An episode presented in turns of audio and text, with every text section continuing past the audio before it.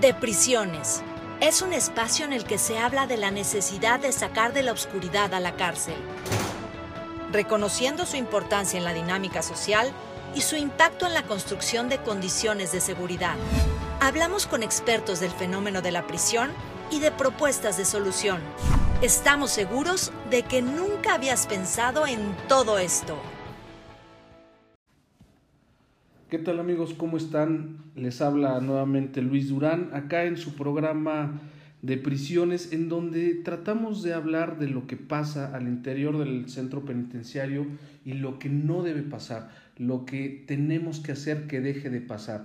Por eso eh, hablamos y tocamos diferentes temas de, eh, relacionados con la cárcel, relacionados con las personas que están privadas de la libertad, pero también relacionados con los servidores públicos vinculados al sistema penitenciario, al sistema de ejecución penal, eh, la parte administrativa, tendríamos que hablar de los jueces, de la justicia en ejecución penal y de todo eso hablamos en este programa en el que me da mucho gusto eh, comentarles que nos acompaña una persona que se llama Claudia y que ha estado eh, involucrada en un centro penitenciario, ha estado internada por algunos años, algún cuatro años aproximadamente, por diferentes circunstancias en algún centro penitenciario del país.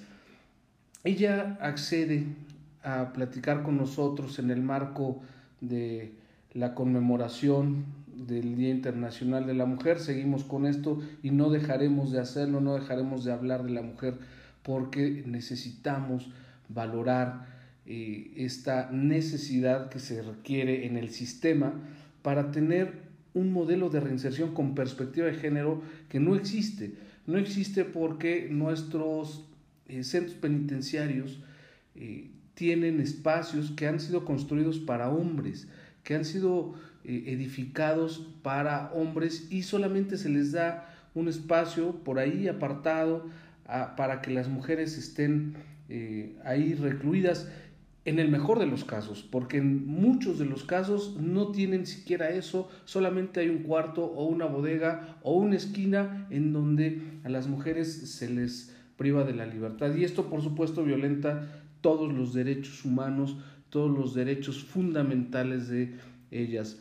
Y empezamos viendo que tenemos ya una ley, como hemos platicado, que es la Ley Nacional de Ejecución Penal, que habla o obliga a la autoridad penitenciaria a tener espacios y servicios específicos para las condiciones de las mujeres, como el servicio médico necesita, de acuerdo a la ley, la autoridad necesita establecer eh, servicios médicos especializados para la mujer y no hay, o no hay en la medida necesaria.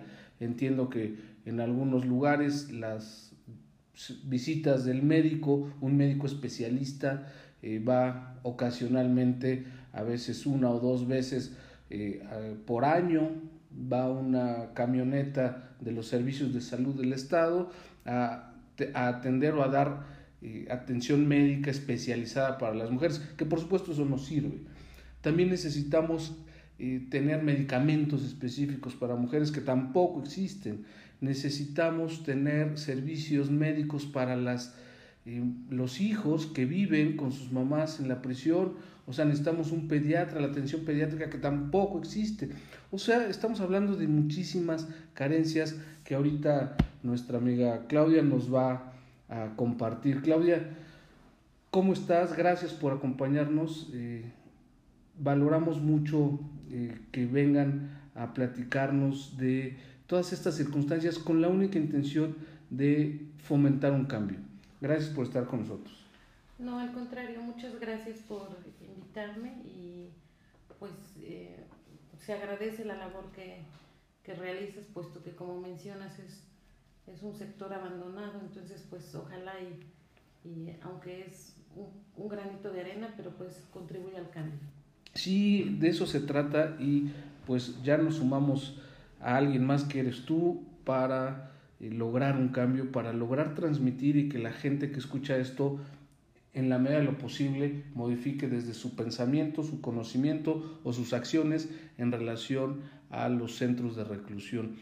Quisiera preguntarte, Claudia, ¿qué, qué fue lo que viviste al interior del centro penitenciario que más te, te marcó en lo negativo?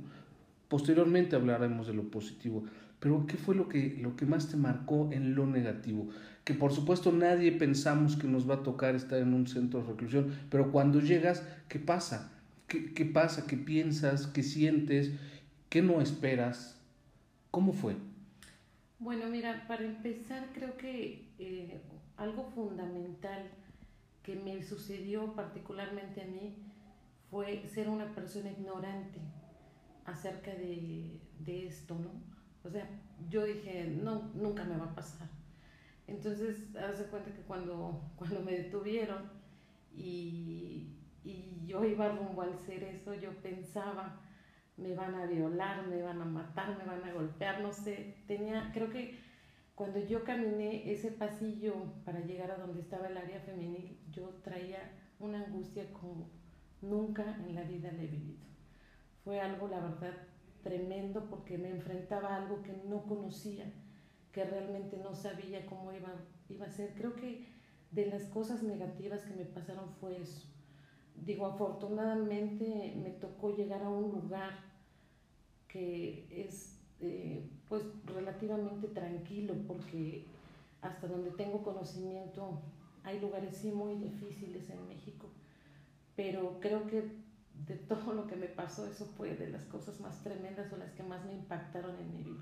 Ese camino, ese pasillo, incluso hay un libro que se llama El túnel eh, y, y, hay alguna película que se llama El pasillo, es un documental en donde eh, cruzan las personas atrás de los locutorios, ¿no? Eh, en donde están las rejillas de prácticas de los juzgados que en algunos lugares, en la Ciudad de México específicamente, ahí han ocurrido cosas atroces, ahí matan a la gente dentro del centro penitenciario. Y entonces en el camino, en ese camino, en ese túnel, antes de llegar, ¿qué pasa por tu mente?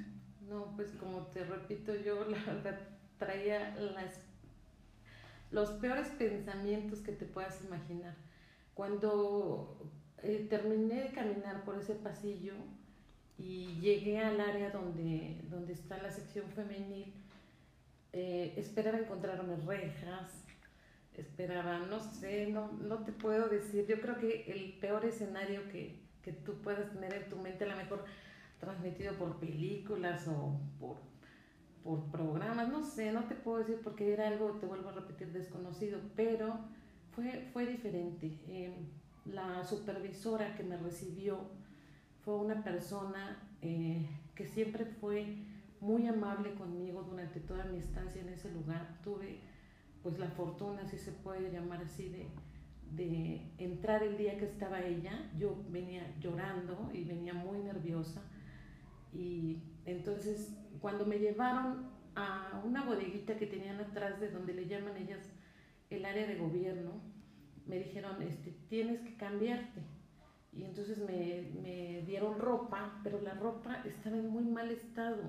La ropa estaba húmeda porque había estado lloviendo y, este, y estaba rota la ropa. Entonces este, yo le, le dije a la, a, la, a la supervisora que me permitiera quedarme con una camiseta que yo traía abajo porque la blusa que me habían dado estaba rota y me dijo, la custodia que me, que me llevó a traer la ropa me dijo, no, no te puedes quedar con nada, pero la supervisora, yo le dije, oye, es que mira, mi ropa está rota, la que me dieron. Y entonces ella me dijo, no, pues te puedes quedar con la camiseta sin ningún problema. Eh, entonces cuando me trasladaron al área de lo que le llaman estancia, que es un cuarto, eh, yo seguía aterrada porque no sabía con qué gente me iba a encontrar. Pero me llamó mucho la atención y eso es algo que nunca voy a olvidar, que cuando entraron eh, me dijeron, puedes dormir en esta cama, porque había, no sé, alrededor de unas 15, 18 personas, entre gente durmiendo en el piso y, y algunas eh, literas que había ahí. Y, y, entonces me dijeron, puedes dormir en esta cama. Y, y una persona dijo, en esa cama no, porque ahí está el bebé. Entonces yo dije, bueno, si Dios permite que un bebé esté en un lugar como este, no debe ser tan malo. Y eso fue un alivio para mí, pero fue obviamente la primera noche donde no dormí, no, no tuve ni siquiera un minuto de descanso. Y después me enteré que había cucarachas por todas partes y chinchas por todas partes. Pero yo ese día dormí casi pegada a la pared porque me, me pusieron a dormir con una persona. Y yo no la conocía, yo no quería que ni siquiera me tocara un poco porque yo no sabía qué persona era. Digo, realmente te vuelvo a repetir, todo esto es ignorancia por parte de nosotros, porque vas conociendo a la gente y te das cuenta que son seres humanos como nosotros y que se envuelven en circunstancias o, o, situaciones que a veces la vida las arrastra y las llevan a un lugar como eso.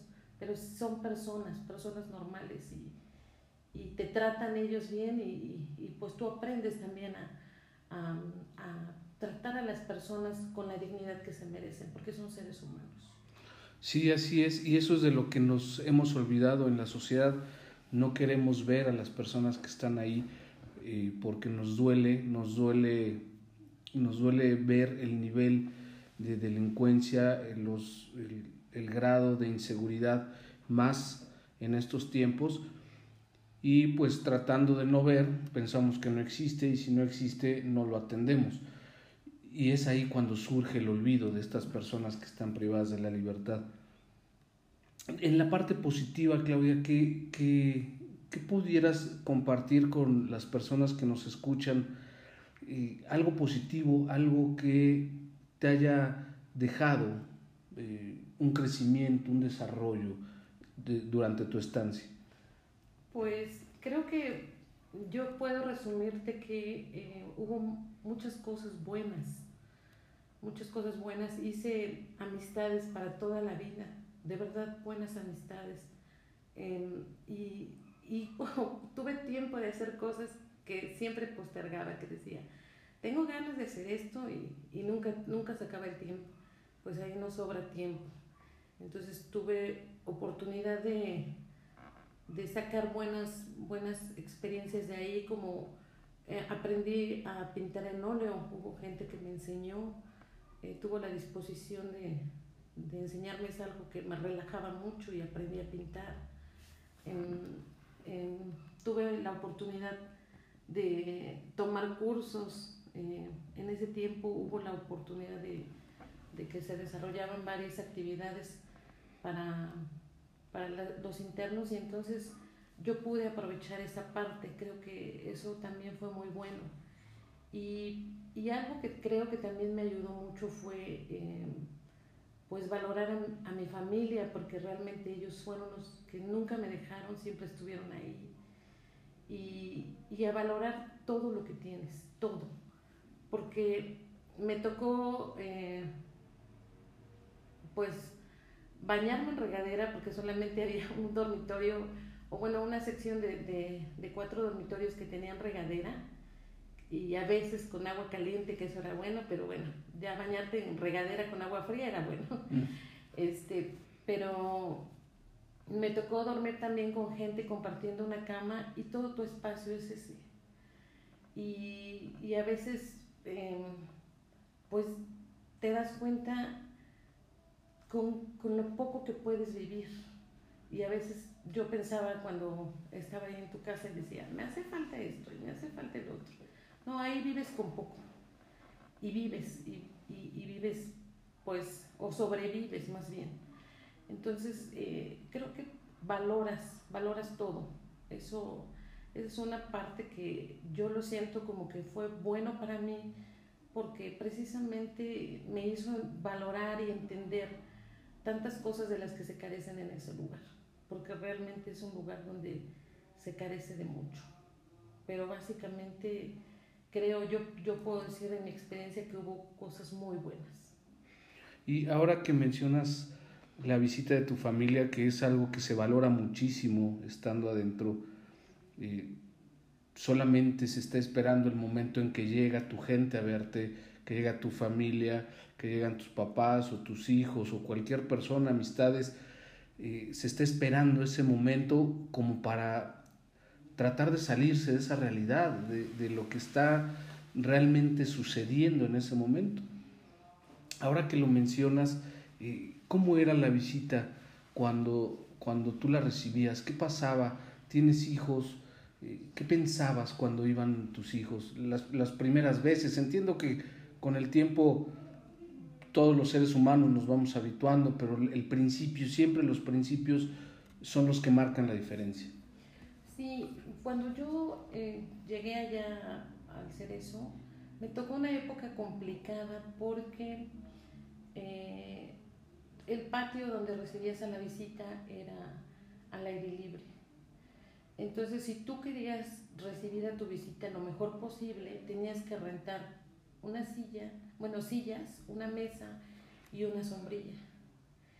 Y eh, pues era algo, por ejemplo, si mi, mi, familia iba a diario, era un gasto que yo tenía que, que solventar todos los días. No había... ¿Cuánto costaba una silla?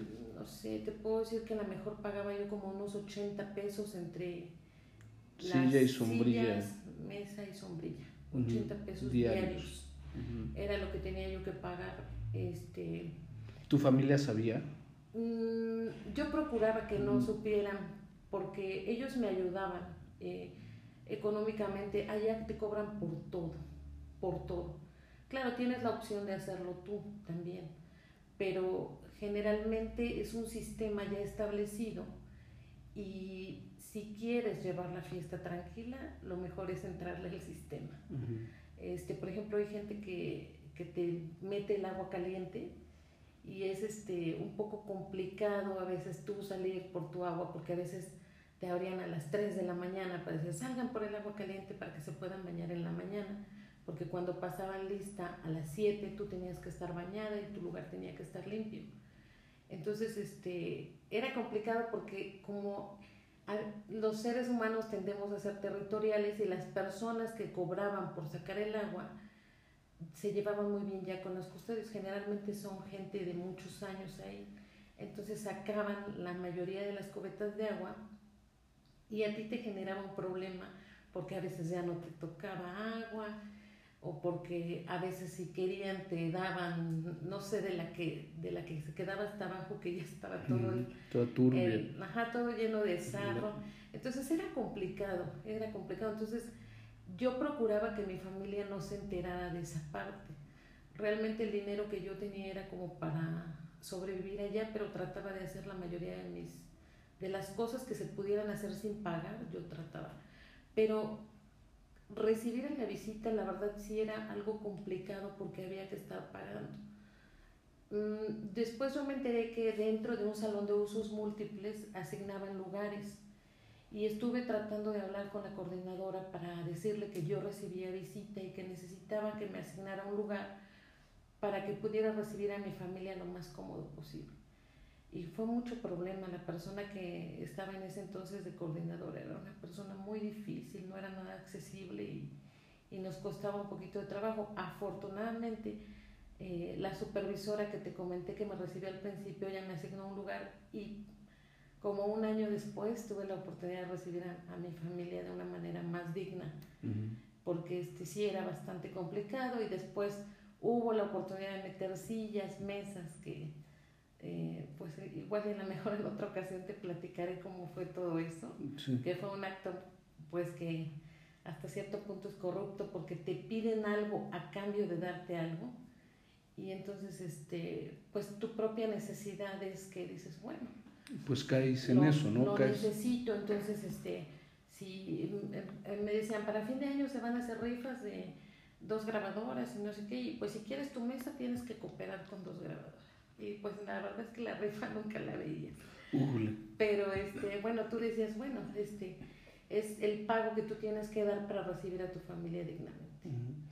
Ahora que hablas de dignidad y hace rato y antes de empezar esta grabación hablábamos de las condiciones dignas que no existen.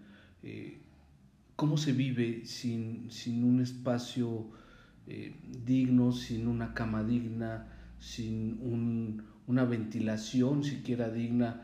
A mí me ha tocado conocer centros penitenciarios en donde no hay oxígeno, no hay aire y se tienen que prender extractores por turnos para que entre el aire.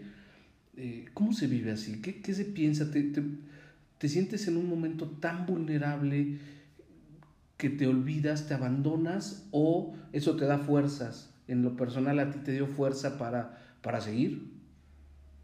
Bueno, déjame decirte que al principio yo me sentía como muy derrotada, porque yo pensaba que por qué había llegado a ese lugar. Entonces, yo no dormía, no sé, te puedo decir que a lo mejor como el primer año de que estuve ahí, muy difícil, logré conciliar el sueño una noche. Fue algo bien complicado, la verdad, y, y fue algo bien difícil porque eh, precisamente lo que mencionas es cierto, o sea, el, cuando una persona entra ahí, deja de ser fulano de tal y se convierte en un preso, en un preso más. Y, y es un, es, te puedo decir que eh, es una sección de la, de la humanidad, de la población, no sé cómo podría expresarte, muy maltratado, muy maltratado porque eh, eres señalada, eh, como te comentaba antes de la plática, independientemente de que cometas el delito o no, eres señalada y eres maltratada. Con el tiempo, a lo mejor por tus acciones o tu vida, como se va dando cuenta la gente, cómo eres ahí adentro, te empiezan a tratar con un poco de dignidad. Pero al principio es muy, muy difícil.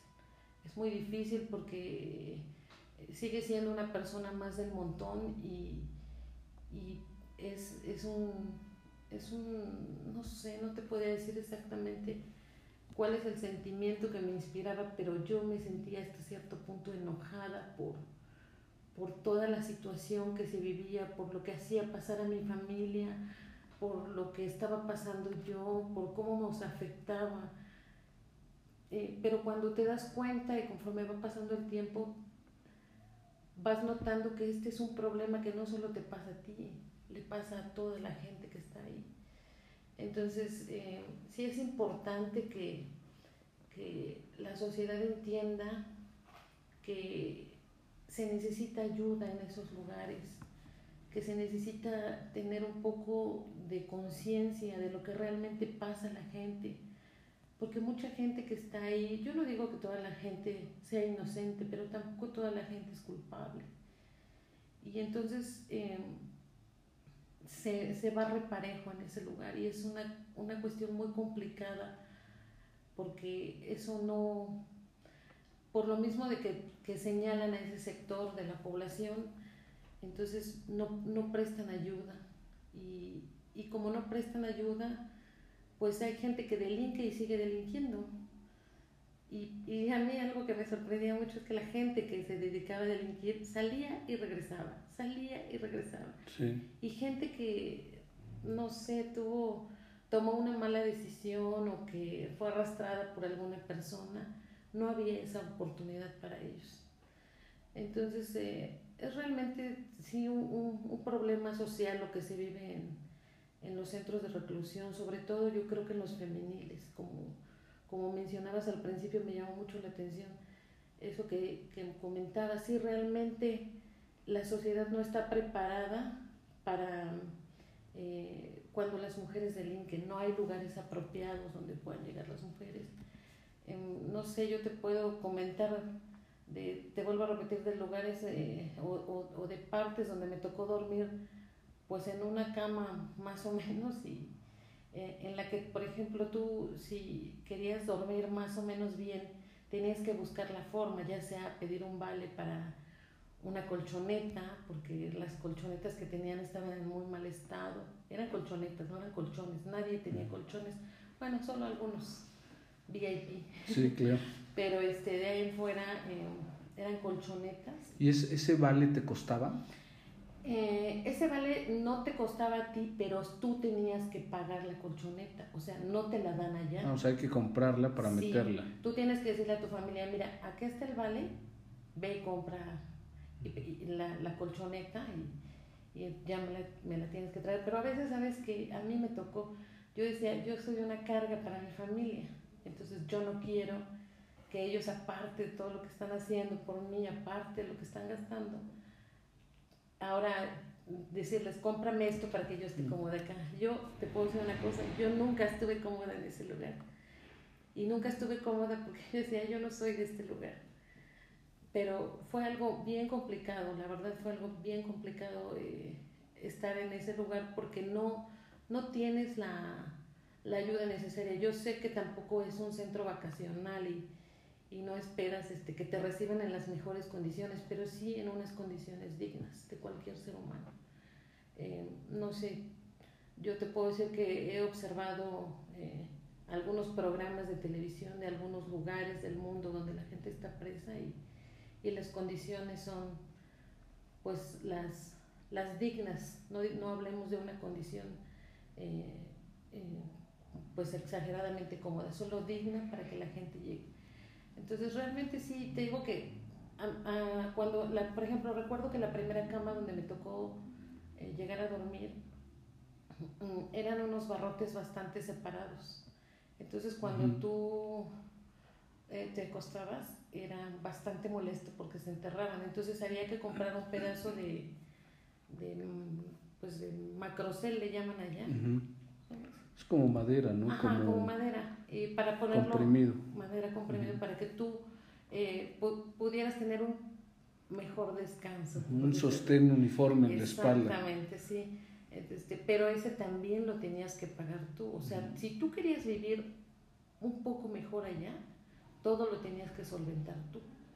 Y por lo que me dices, tú estabas también preocupada por tu familia. Y entonces vemos un fenómeno en el que ellos se preocupan por ti, tú te preocupas por ellos, y entonces es, pienso que una convivencia tensa, ¿no? Cuando vienen, por muchas ganas que tengas de verlos, al final se presentan condiciones de tensión, ¿no? O, o, de, de, estar fingiendo que todo está bien. Sí, es, es, es te vuelvo a repetir, es que desgraciadamente este es un tema muy amplio, digo, fueron cuatro años muy largos.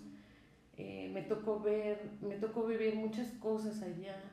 Eh, mi hija tuvo un intento de suicidio mientras yo estuve allá. Mi hijo empezó a andar con malas amistades mientras yo estuve allá. Era una carga que mi esposo llevaba solo. Eh, fue algo bien, bien complicado, la verdad.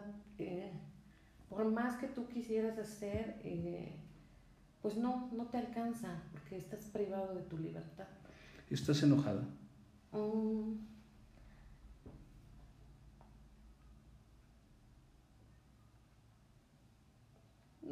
estoy enojada. Solo estoy dolida todavía por muchas cosas que pasaron. Pero he tratado de,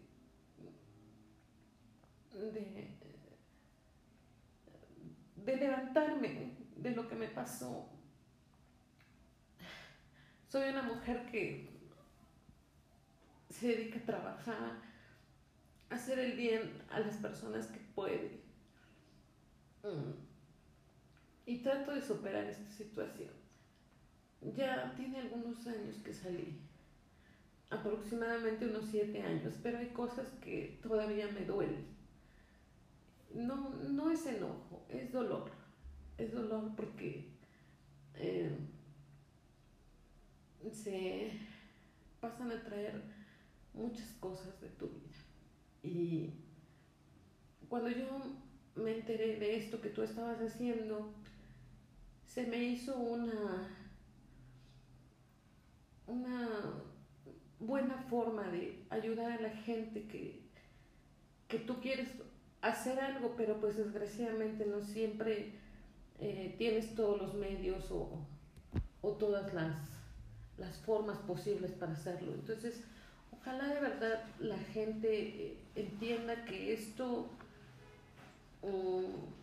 pues el cambio tiene que venir desde nosotros, como tú me comentabas al principio, porque eh, realmente cuando nosotros conocemos, o si nosotros llegamos a conocer, entonces es, va a ser un poco menos severo a lo mejor juzgarlo y si lo conocemos bien, eh, sabemos qué podemos hacer. Este es un sector de la población que tiene un problema y es un problema como cuando hablamos de la gente pobre o, o, de la gente explotada, o, es un problema social. Entonces eh, hay que contribuir con lo que se pueda para, para poder hacer algo por esa gente, porque independientemente de cualquier cosa, creo que pues se merecen una ayuda. Veo, veo tus emociones, tus sentimientos a flor de piel, que por supuesto son es resultado de, de, las experiencias y de todo lo que en media hora no nos puedes contar y, aunque pasen muchas horas de que, que estemos hablando, seguramente en tu corazón vas a guardar algo, se queda algo. Por todo esto, ¿qué crees que tendríamos que decirle o que pedirle a la sociedad o a la autoridad para hacerlo menos malo, para hacer un lugar más justo, más justo en el sentido de que las personas solamente estén ahí sin tantos padecimientos, que estén ahí en una prisión preventiva o que estén ahí compurgando una sanción privativa de libertad, pero no que estén ahí bajo estas condiciones tan denigrantes. Si tú pudieras elevar, esto lo van a escuchar muchas personas, ¿qué les dirías a estas personas? Pues creo que el principal problema que tenemos es que no existe, por lo menos en Puebla o hasta donde yo sé, realmente un, verdadero programa de reinserción. Eh, para empezar, pues eh, adentro, adentro del cerezo no tienes muchas oportunidades de trabajo. Eh, esto posiblemente si hay empresarios, es un llamado para los empresarios para que lleven trabajo a ese lugar. la gente tiene que buscar la forma de, de sobrevivir en ese lugar, entonces eh, pues es, es, es, una buena opción. Eh, el gobierno debe de contribuir en esto, debe de hacer convenios con las empresas, eh, con la industria, para ver que, cómo pueden entretener a la gente y llevarla de verdad a, a una verdadera reinserción. Y, y el gobierno puede prestar atención también en que eh, pues se les proporcione, se les proporcione perdón, a la gente la ayuda necesaria cuando llegan a ese lugar. Eh, hay gente que viene de fuera, me tocó ver a una señora que llegó creo que de Zacapuastla y, y llegó descalza porque dijo, eh, estaba en mi casa y me dijeron salga, le queremos hacer una pregunta y la detuvieron. Y dice, y yo no llevaba zapatos y no les importó, me llevaron sin zapatos y me trajeron de acá para allá sin zapatos. Eh, entonces, este, pues creo que, que, asuntos como esos le corresponden a, al gobierno. Hay un presupuesto de, destinado para los cerezos, entonces se debe de dar atención a, a, todo eso, aceptar las ayudas que, que se presten. También ahí a veces hay muchos problemas porque las empresas quieren ayudar, pero el gobierno no permite que se ayude. Entonces ese, ese creo que es eh, por parte de, del gobierno y de la sociedad, pues no sé, que se involucren un poco, que no sean tan severos al juzgar. A mí me pasó antes de llegar a ese lugar que escuchaba un anuncio y decía 50 años para los secuestradores y yo decía que les den 100, eso se merecen, pero me tocó ver de mujeres que eh, pues el primo, el tío, el hermano, el, esposo, eh, pues las, las, involucró sin querer ellas siendo personas que no tenían idea de esto y, y que les arrancan la vida. Les arrancan la vida y, y, y, entonces uno se pone a pensar cómo puedes eh, pues desearle mal a una persona que no lo ha cometido cuando hay verdaderos delincuentes que andan fuera. Entonces, eh, realmente yo creo que la sociedad se debe de informar, debe, debe de saber y se debe de involucrar. Digo, realmente muchos de nuestros problemas están en nuestra propia cabeza y, y si desde que nosotros no cambiamos esa manera de pensar, pues es bien complicado poder contribuir a, a un cambio, para, por lo menos para esas personas. Claudia, me, me estás dando una lección y un ejemplo de crecimiento, de fortaleza, de, de, desarrollo a partir de una experiencia tan fuerte como es una experiencia de reclusión y seguramente a muchos de nuestros escuchas también eh, vas a servirles de ejemplo. Vamos a tratar de que esto llegue cada vez a más personas para que efectivamente la sociedad se comprometa más y eh, puedan recurrir a las asociaciones civiles, a las eh, organizaciones de la sociedad civil que están dedicadas o están eh, constituidas para ayudar a estas personas. Yo les puedo hablar hoy de una asociación civil que se llama Libremente, que precisamente ayuda a las familias de las personas que están privadas de la libertad a buscar los medios para que sea menos difícil, menos duro eh, pensar. Hay un servicio que se llama acompañamiento. Tratamos de acompañar a estas personas con información, inicialmente con información.